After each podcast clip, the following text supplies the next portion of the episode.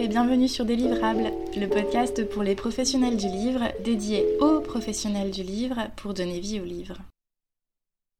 Aujourd'hui, je retrouve Sophie Hoffnung sur Délivrable pour évoquer le métier de la correction. Révision, correction, relecture professionnelle, des mots familiers, me semble-t-il, à la plupart des professionnels du livre. Nombreux sont ceux qui, qu'il s'agisse d'équipes éditoriales ou promotionnelles, font appel à des services de correcteurs ou correctrices professionnelles pour livrer un texte impeccable, pour un livre bien sûr, mais aussi pour toute communication en lien avec un livre. Je me souviens comme si c'était hier de la première affiche que j'ai laissé partir à l'impression il y a un peu plus de dix ans. Oups. On avait tout réimprimé parce que j'avais laissé trois F au nom de l'auteur, Nicolas Stoufflet. C'était une affiche sur son émission de radio, Le jeu des mille euros. Bref, des coquilles, des fautes d'orthographe, on voit bien l'intérêt de faire appel à un correcteur ou une correctrice. Mais connaissons-nous vraiment le métier de la correction? Où commence-t-il? Où s'arrête-t-il? Y a-t-il des étapes à respecter pour que la correction soit la plus efficiente possible? Qu'est-ce qu'un texte bien corrigé? Qui sont, d'ailleurs, ces personnes qui corrigent? Sophie nous répond dans cet épisode. Belle écoute! Bonjour Sophie Bonjour Coraline. Merci de me rejoindre sur euh, le podcast des livrables aujourd'hui. Merci de m'inviter. Tu exerces euh, une double activité, lectrice-correctrice euh, d'une part, traductrice littéraire d'autre part. Tu as une expérience d'éditrice et de coordinatrice éditoriale depuis plus de 20 ans, aux éditions Learning Planet et à l'école des loisirs notamment. Tu es maintenant éditrice, lectrice-correctrice et traductrice freelance. Donc aujourd'hui, nous allons surtout évoquer ton champ d'action comme correctrice, ce qu'est ce métier un peu méconnu, que tu exerces pour des maisons d'édition de domaines variés. Tu travailles en effet à la fois en jeunesse, avec Talent Haut ou Albin Michel Jeunesse, pour des essais avec les nouvelles éditions Binge Audio Édition, pour des livres pratiques avec Larousse ou Solar, ou encore en littérature générale et BD. Parallèlement, tu es réviseuse correctrice pour la revue La Déferlante, qui propose de penser l'époque au prisme du genre et analyse la société dans une perspective féministe. Alors pourquoi être à la fois éditrice, lectrice, correctrice et traductrice? Alors c'est tout d'abord un parcours. Hein. Je suis arrivée dans l'édition très jeune euh, après des études de, lettres et d'histoire, en faisant d'abord un stage et puis chez Anne-Marie Métellier, qui m'a proposé ensuite de travailler comme assistante d'édition. Cette multiplicité d'activités que j'ai aujourd'hui part vraiment de cette première expérience et j'ai découvert en même temps que le métier que j'exerçais, tous les autres métiers, à savoir ben, évidemment la correction et euh, la traduction. Et euh, en tant qu'assistante d'édition, on coordonne beaucoup d'allées et venues des fichiers, on rencontre euh, les personnes, les, correcteurs, correctrices, les, traducteurs et traductrices. C'est pour moi une découverte extraordinaire que je n'ai cessé d'approfondir au fil de mes différentes collaborations au sein des maisons d'édition et j'avoue que euh, j'ai toujours été ébahie après avoir moi-même travaillé sur des textes de voir ce qu'un correcteur, une relecture professionnelle pouvait apporter à un texte que je connaissais déjà, que j'avais travaillé, que l'éditrice avait travaillé. C'était assez lumineux et j'ai eu petit à petit, en fréquentant des gens que j'admirais, dont j'admirais la précision du travail et l'apport sur les textes, je suis passée de l'autre côté. J'ai commencé à corriger, à faire de la relecture et de la correction moi-même quand j'ai eu l'occasion de travailler en freelance. Avec euh, la traduction, c'est exactement le même phénomène qui s'est produit. C'était en travaillant au plus près des traductions avec les traducteurs, les traductrices.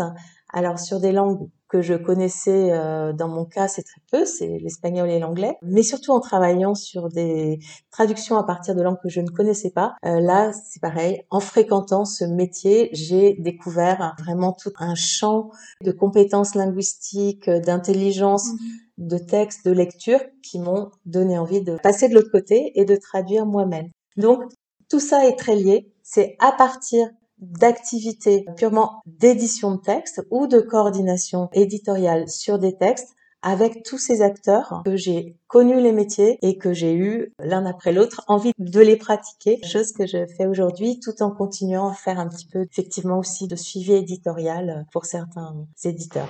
D'accord. Et pourquoi avoir fait le choix de conserver ces deux casquettes de traduction et de correction? T'as pas fait de choix? Au quotidien, tu dois, j'imagine, partager ton temps. Comment ça fonctionne tout ça?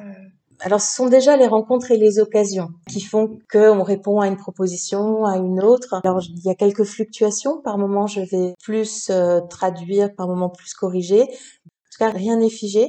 Ce sont des activités qui partiellement font appel à des champs de compétences communs, mais qui sont des métiers euh, foncièrement différents. Ils ont en commun, au-delà des, des champs de compétences linguistiques euh, qu'ils mettent en œuvre, qu'on se met au service des textes d'un mhm. texte qui n'a pas été produit par soi, qui est un texte en langue étrangère euh, pour euh, la traduction, et un texte écrit en français, soit évidemment par un auteur, une autrice francophone, ou par un traducteur ou une traductrice. Dans tous les cas, ce sont vraiment deux approches. Du moment où je mets ma casquette de correctrice ou de traductrice, évidemment, je ne fais absolument pas le même métier, même si beaucoup de ces champs euh, se recoupent. D'accord. Et hum, ça change quoi pour toi euh, de, corriger un texte traduit et un texte euh, en langue francophone euh, blé Il y a une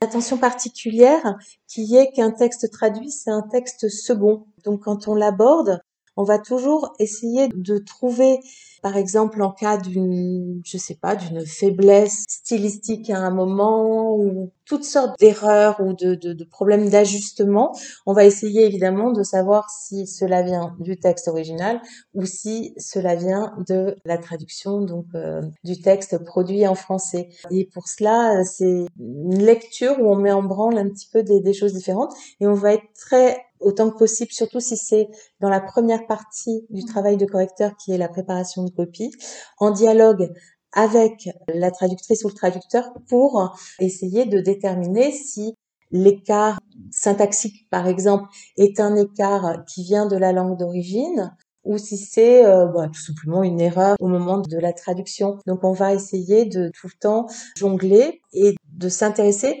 à cette cohésion globale du texte Parfois, on a des éléments de réponse qui nous viennent de notre propre lecture. Par exemple, s'il y a des écarts de registre très importants entre le début et la fin du livre, on peut euh, se dire que c'est soit l'auteur, soit évidemment le traducteur qui a éventuellement bougé au fil de son travail. On n'a pas toujours la réponse, mais nous, en tant que, que relecteur ou correcteur, on est aussi en accord avec l'éditeur, le commanditaire du travail, et on va soit régler cela entre nous par exemple pour une harmonisation, ou dans les cas que je préfère évidemment, interroger soit le texte original si on le maîtrise, et euh, le plus possible évidemment en concertation, en dialogue avec la traductrice ou le traducteur, de la même façon que on travaille avec l'auteur ou l'autrice quand c'est un texte écrit directement en français.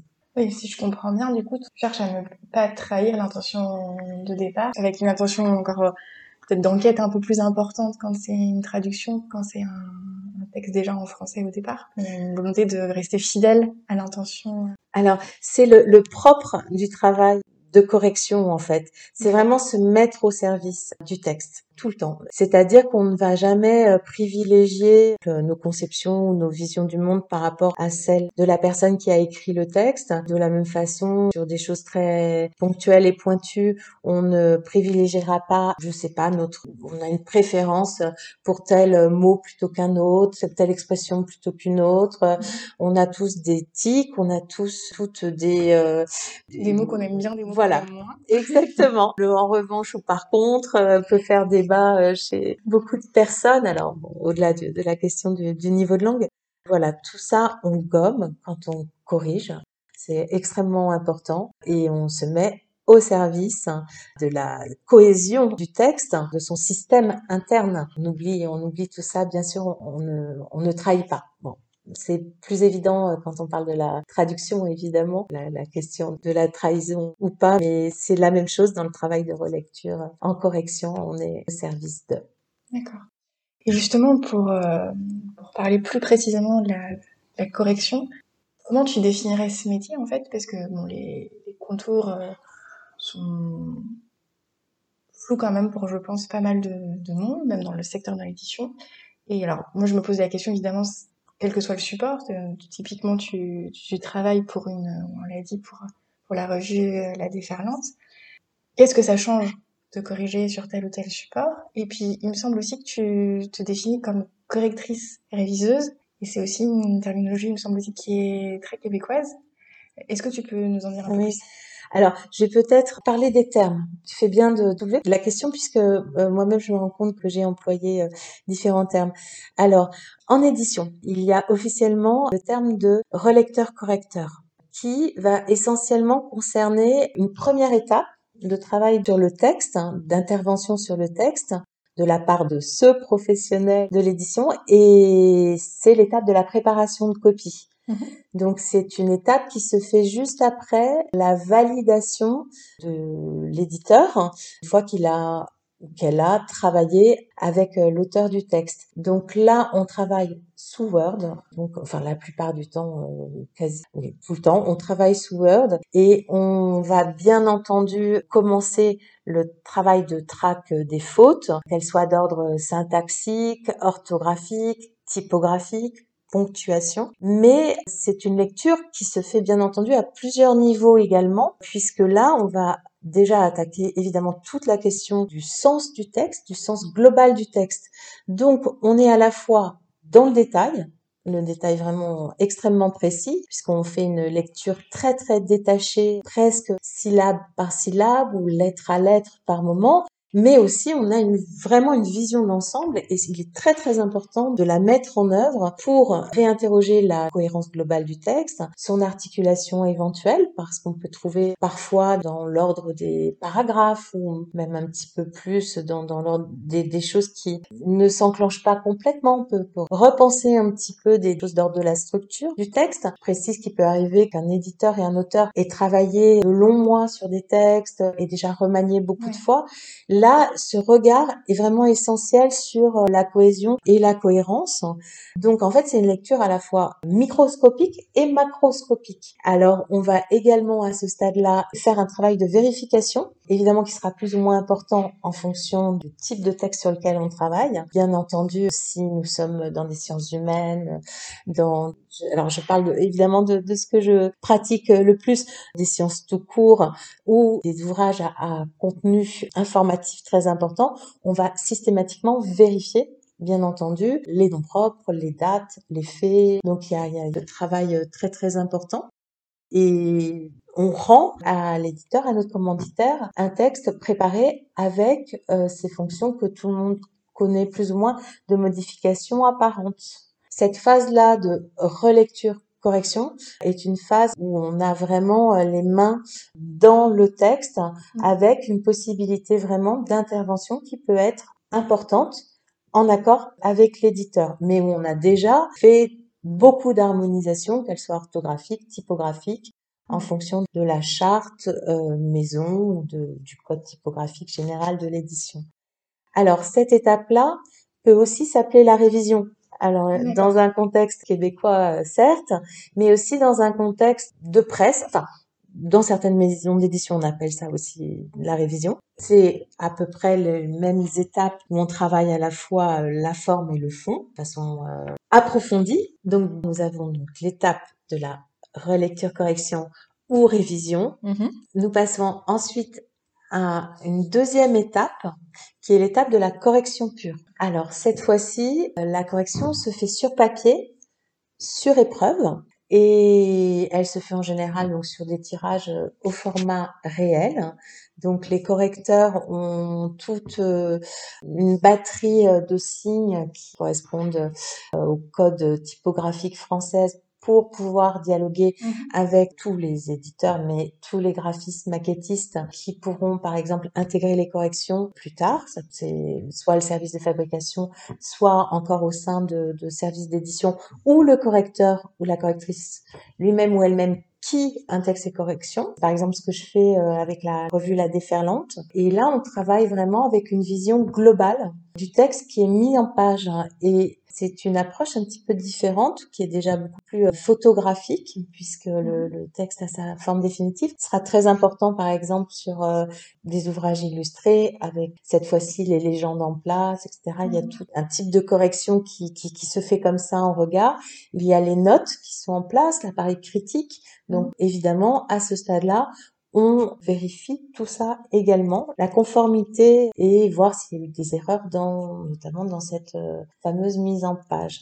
Et là, la, la lecture va être euh, vraiment sur un passage beaucoup plus précis du point de vue orthotypographique et de cohérence éventuellement de tout ce matériel hors euh, texte courant qui est euh, très très important à ce stade-là. On vérifie les index, on vérifie l'appareil euh, critique mhm. également, le suivi des folios, voilà le travail de correction. À cette époque là, on peut scinder les corrections sur première épreuve ou deuxième épreuve. Et là, c'est des questions de crible où on, affine encore le maille du tamis, en fait, de, relecture pour euh, essayer d'arriver évidemment à un texte sans faute ou scorie à la toute fin des deuxièmes épreuves. Voilà le, schéma et le donc préparation de copie d'une part, correction sur épreuve d'autre part, avec les premières et secondes épreuves. C'est le schéma traditionnel. Mhm.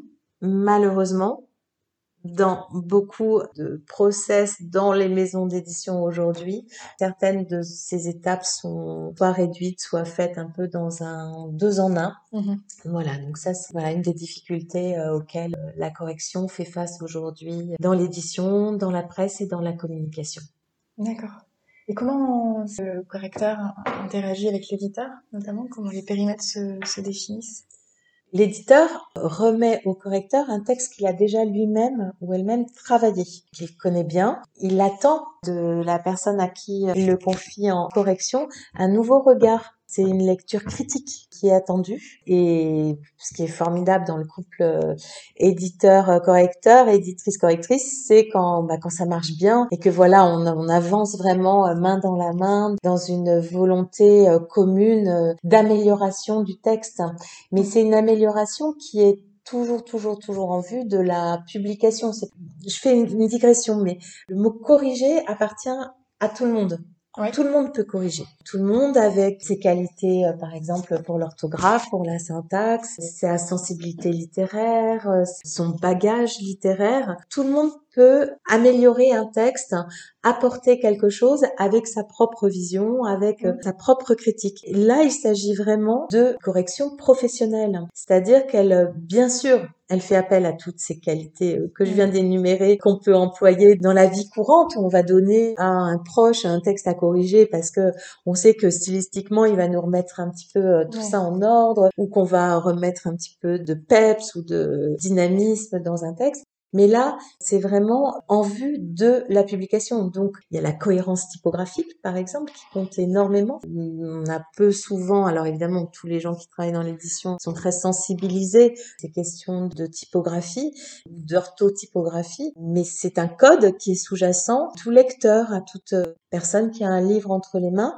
on ne sait pas forcément qu'il existe, mais quand il n'est pas là, on se trouve face à des textes qui nous semblent très flottants et peu, justement, peu professionnels. Donc il y a toute une part très très invisible du travail en correction. Pourtant, c'est, un travail fin qui est là, qui est très très très attendu par l'éditeur puisque ça fera la, qualité, ça contribuera bien entendu euh, au-delà des qualités propres de l'ouvrage, la qualité du livre euh, sera nettement améliorée par le passage d'un correcteur ou d'une correctrice professionnelle. Et ça m'amène à une autre question, du coup, assez immédiate, euh, puisque tu parles de cohérence typographique, orthotypographique.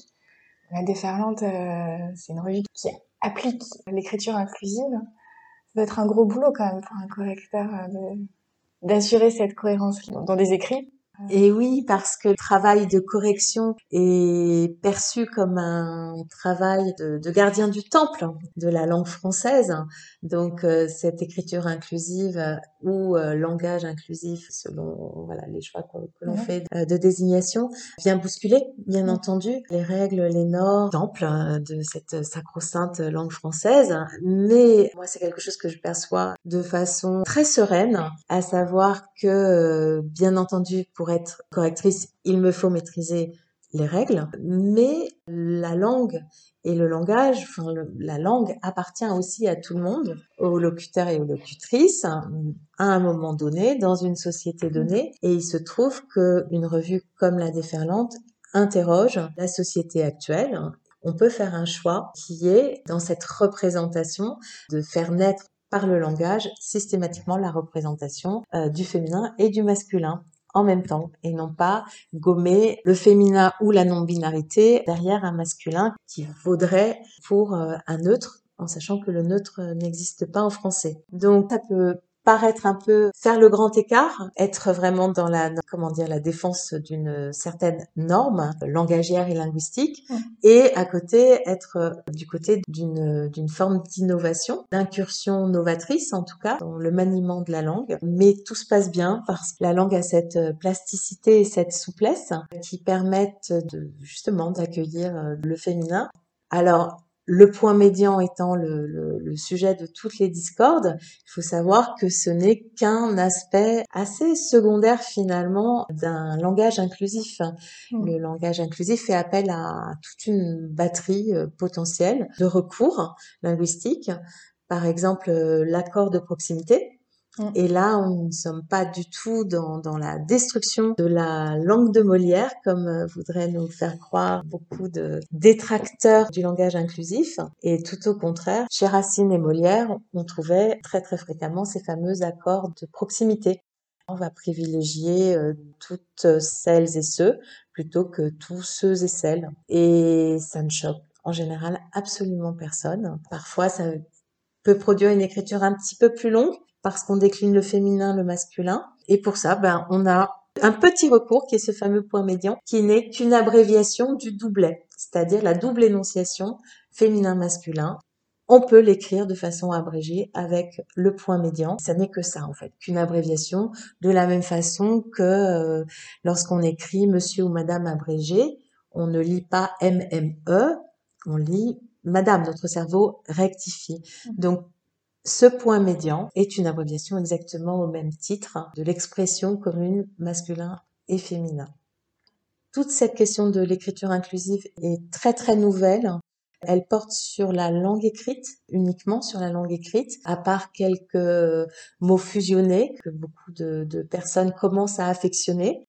Par exemple, certaines podcasteuses euh, interpellent euh, leurs auditeurs et auditrices, chères auditorices. Je pense à Victoire Tuaillon, bien évidemment.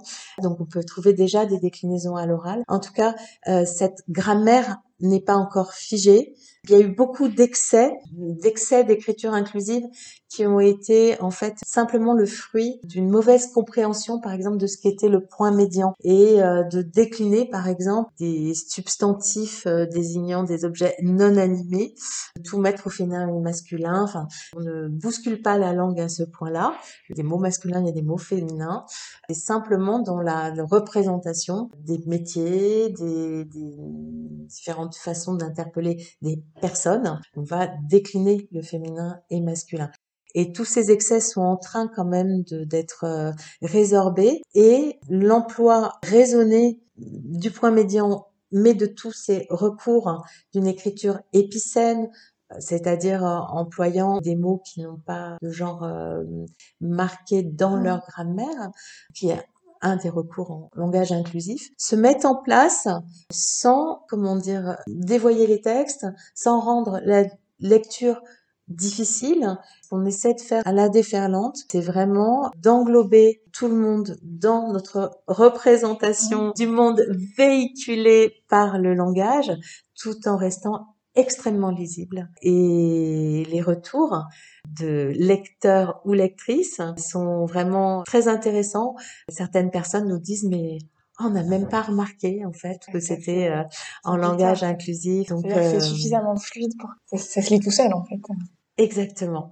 Tout est en devenir. On ne sait pas aujourd'hui ce qu'il sera retenu demain de cette mise en œuvre de tentative d'un langage plus inclusif, mais on essaie vraiment d'y participer d'une façon tout à fait sereine et posée. On avait parlé juste avant de la façon dont, comment tu interagis avec un éditeur. Est-ce qu'il t'arrive d'interagir directement avec l'auteur? Et si oui, comment? Alors oui, tous les cas sont, sont possibles. Bien évidemment, le commanditaire est toujours l'éditeur, l'éditrice, alors, je sais que à l'oral, j'emploie beaucoup ces fameux doublets. Comme considérer que nous sommes dans l'édition dans un métier euh, extrêmement féminin. En fait, ce sont 85% de correctrices dans l'édition. Donc euh, l'accord de majorité, en fait, nous inviterait à employer le féminin euh, plutôt que, que le masculin. Ce à quoi je vais m'employer durant la fin euh, de notre entretien.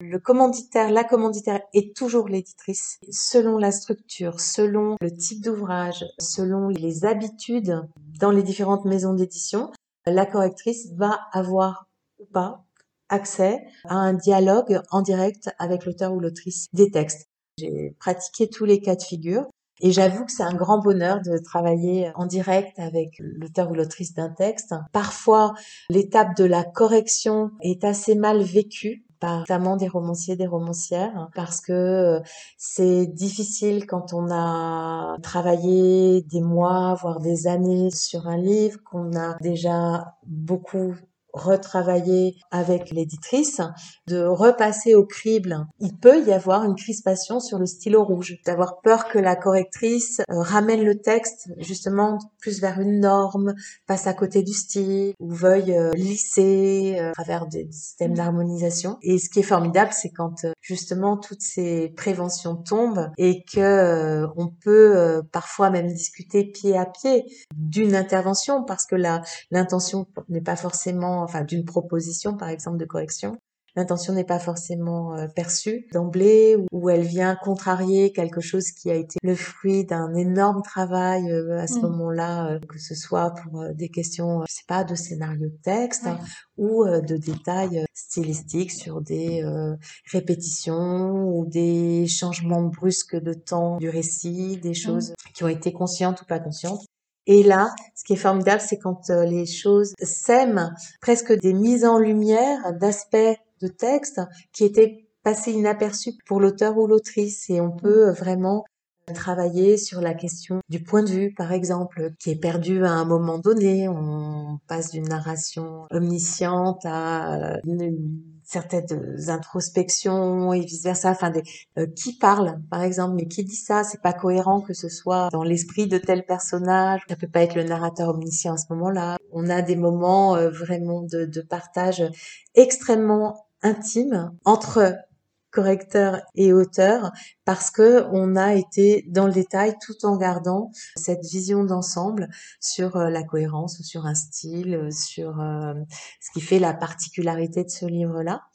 Et j'invite les auditeurs et auditrices à écouter ou regarder le cycle de rencontres qui s'appelle Convergence, qui a été mis sur pied entre l'ACLF, Mhm. l'Association des correcteurs de langue française et euh, Fontaine au livre, qui euh, sont euh, trois rencontres entre correctrice le correcteur et les auteurs. C'est des rencontres d'une heure et demie qui sont vraiment lumineuses et puis qui, parlent vraiment très très concrètement de ce travail un des rôles vraiment d'une personne en correction, c'est de s'adapter à la demande d'éditeur un exemple très parlant est la littérature jeunesse. Bien évidemment, on ne corrige pas de la même façon un album pour enfants non lecteurs, de la même façon qu'un roman qu'on va qualifier de, en bon français, de middle grade, vers les 9-11 ans, qu'un roman pour, euh, pour adolescents ou un documentaire pour, euh, pour adolescents ou jeunes adultes. Évidemment, là, on comprend que le type de, de vocabulaire, la longueur des phrases, beaucoup de choses seront adaptées en fonction du public. Mais c'est la même chose entre un essai très très grand public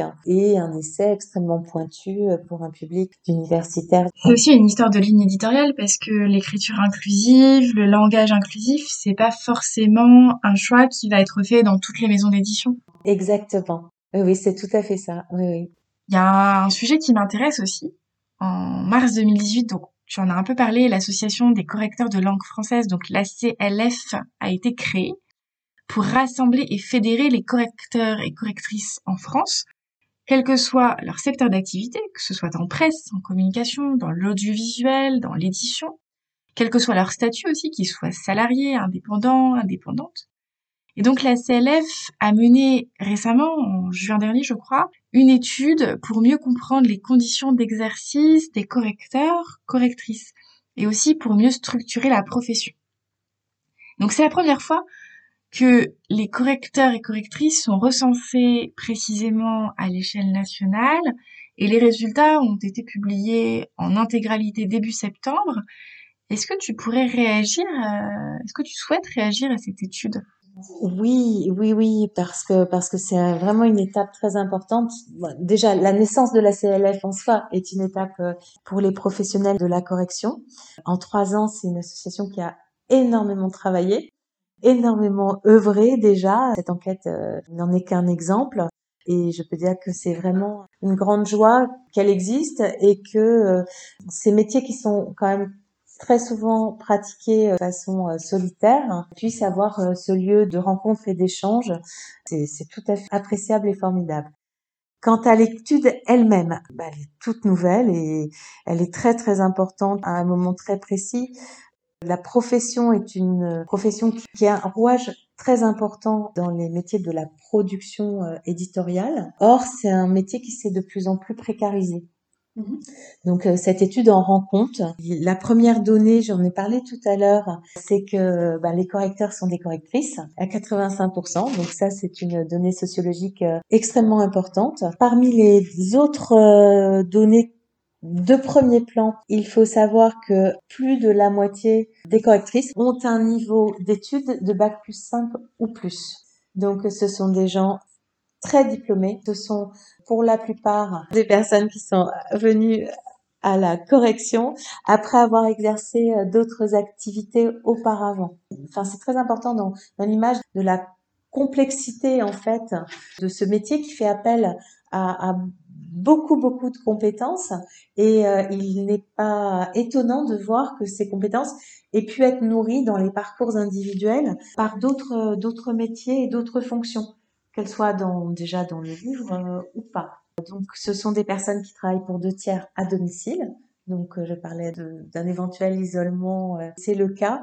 Mais une des questions essentielles concerne les statuts. Aujourd'hui, il n'y a plus qu'un tiers des correctrices qui est salarié. Le, le statut s'est énormément précarisé et que 20% qui sont en CDI. Alors effectivement, donc les correctrices salariées sont minoritaires, largement minoritaires comme tu le soulignes, mais en plus celles qui sont salariées ont un statut tout à fait particulier qui est d'être travailleur à domicile. C'est un statut qui fait partie de la convention collective de l'édition et qui est régi par l'annexe 4. C'est malgré une révision en 2018 de cette annexe, les correcteurs les correctrices, même en CDI, peuvent être soumis à des fluctuations importantes euh, de leur euh, flux de travail, donc de leur flux de rémunération. Et c'est un, statut qui a l'avantage évidemment de leur euh, ouvrir des cotisations que n'ont pas les personnes auto-entrepreneuses, mais ça reste tout à fait précaire puisque elles peuvent voir leur volume de travail euh, diminuer, peuvent euh, avoir des revenus qui ne sont absolument pas lissés sur l'année, donc euh, des fluctuations saisonnières très importantes. Malgré la précarité du statut de TAD, il reste néanmoins très enviable pour aujourd'hui euh, les trois quarts euh, des personnes qui sont rémunérées sur facture en tant qu'auto-entrepreneur. C'est un des glissements euh, tout à fait néfastes hein, vraiment pour la profession parce que comme souvent quand le statut se trouve dégradé et là il y a une réelle dégradation du, du statut avec l'auto-entrepreneuriat. Il faut une grande vigilance sur cette question statutaire, mais il faut aussi pouvoir se, se rassembler, pouvoir euh, être unis, pouvoir imposer aussi certains tarifs, certaines euh, conditions aux maisons d'édition qui nous fournissent euh, de l'ouvrage. Je voudrais citer à ce propos un ouvrage qui vient de paraître de Guillaume Goutte qui s'appelle Correcteur et correctrice entre prestige et précarité qui vient de paraître euh, aux éditions Libertalia et qui fait un point tout à fait intéressant sur les conditions d'exercice de ce métier aujourd'hui. Donc je vous invite euh, à le lire si vous le souhaitez ou à vous rapprocher de la CLF qui parle euh, vraiment formidablement bien de, de ces conditions et qui œuvre pour une amélioration en bonne entente des commanditaires et des correcteurs et correctrices euh, à pied d'œuvre dans l'édition aujourd'hui. Et pour finir, est-ce qu'il y a quelque chose dont tu es particulièrement fière dans ton métier de correctrice aujourd'hui? Oui, il y a, y a, une énorme satisfaction, c'est euh, de me lever tous les matins. En me disant, euh, ben génial, aujourd'hui je vais euh, découvrir quelque chose de nouveau, aujourd'hui je vais apprendre des choses. Je pense dans les, qualités importantes euh, pour faire ce métier. Il faut une grande curiosité parce qu'on peut être appelé à balayer des champs du savoir ou des champs de la littérature très très ouverts et variés. C'est un métier auquel je ne me suis jamais ennuyée. Je sais que je ne m'ennuierai jamais, qui est fait de, de, de découvertes, de, de rencontres, de, de, souvent de très très belles rencontres, que ce soit avec des textes ou des personnes tout à fait enrichissant et, nouveau chaque jour. Merci Sophie pour toutes ces précisions, ton temps et cet échange. À bientôt. Merci Coraline. Je vous donne rendez-vous jeudi prochain pour poursuivre cette réflexion. Retrouvez Délivrable, le podcast dédié aux professionnels du livre, dans les semaines et mois qui viennent, tous les jeudis, pour parler cycle de vie du livre, questions, transmission et réponses dédiées pour que vivent les livres dans toute leur diversité. Lire, écouter, parler, et échanger. Je vous parlerai de situations concrètes. À chaque fois, vous trouverez sur le site www.délivrable.com des notes de l'épisode. Vous pouvez dès aujourd'hui suivre son actualité sur Instagram et LinkedIn sous l'identifiant Délivrable. Attention, sans et. Et surtout, n'hésitez pas à partager ces podcasts à vos collègues si vous pensez qu'ils peuvent leur être utiles. À bientôt!